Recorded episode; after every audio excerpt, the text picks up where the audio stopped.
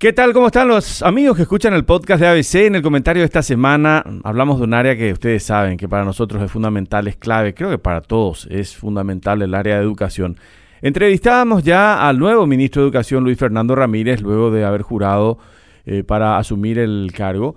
Y él se reafirmaba en aquella idea que nos había dejado de que menos es más al referirse a los contenidos y al referirse al énfasis que debe darse en el aula a temas que son fundamentales. También describió los ejes prioritarios en sus primeros 100 días de gestión, terminar el año de la mejor manera, garantizar la entrega a tiempo de los kits escolares para el próximo año y sobre todo proyectar el próximo periodo lectivo con la capacitación de los maestros, algo que es considerado como prioritario.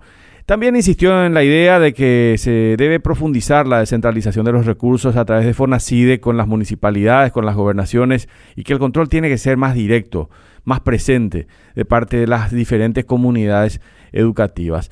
Al hablar de las prioridades en aula, nos anticipó lo que un día después se vio, eh, que van a insistir en la idea de leer un cuento por día al comenzar la jornada y por lo menos redactar un párrafo al terminar cada día sobre algún tema específico. Nos decía que después de 280 días de clases vas a haber leído 280 cuentos en el aula y 280 párrafos que escribió un niño, casi un libro, nos decía eh, Luis Fernando Ramírez graficando el saldo que puede quedar de algo tan sencillo de implementar y que van a tratar de hacerlo. De hecho, el presidente, decíamos un día después, empezó su primera actividad oficial ya eh, formando parte de, este trabajo, de la lectura de cuentos en el aula. Habló de em, la importancia que tiene la educación.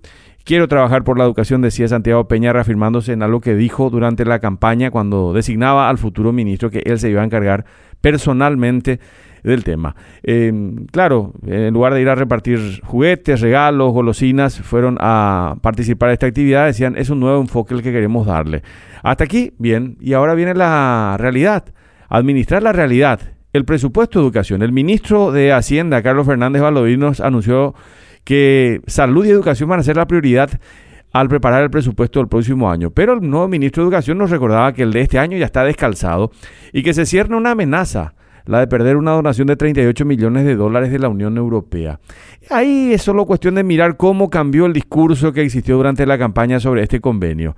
La misma Cancillería ahora toma el tema como una de las prioridades para reajustar el convenio, no perder los fondos, sobre la base de una terminología diferente. El gobierno está preparando una contrapropuesta consciente de que todas las ayudas y cooperaciones son necesarias si de recursos para financiar la educación se trata.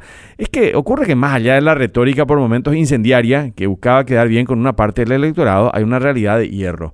Son 38 millones de dólares que pueden seguir ayudando a financiar la alimentación escolar, la compra de útiles y mejorar también la infraestructura de las diferentes instituciones educativas. Todas las cooperaciones y donaciones y colaboraciones son bienvenidas si se trata de financiar la educación y a veces deben tragarse palabras que se dijeron durante la campaña sin tener una verdadera agenda definida. Se acabaron los discursos, la pirotecnia también. Es la hora de administrar las realidades para este nuevo gobierno. Le llegó la hora de gobernar. Hasta la próxima semana.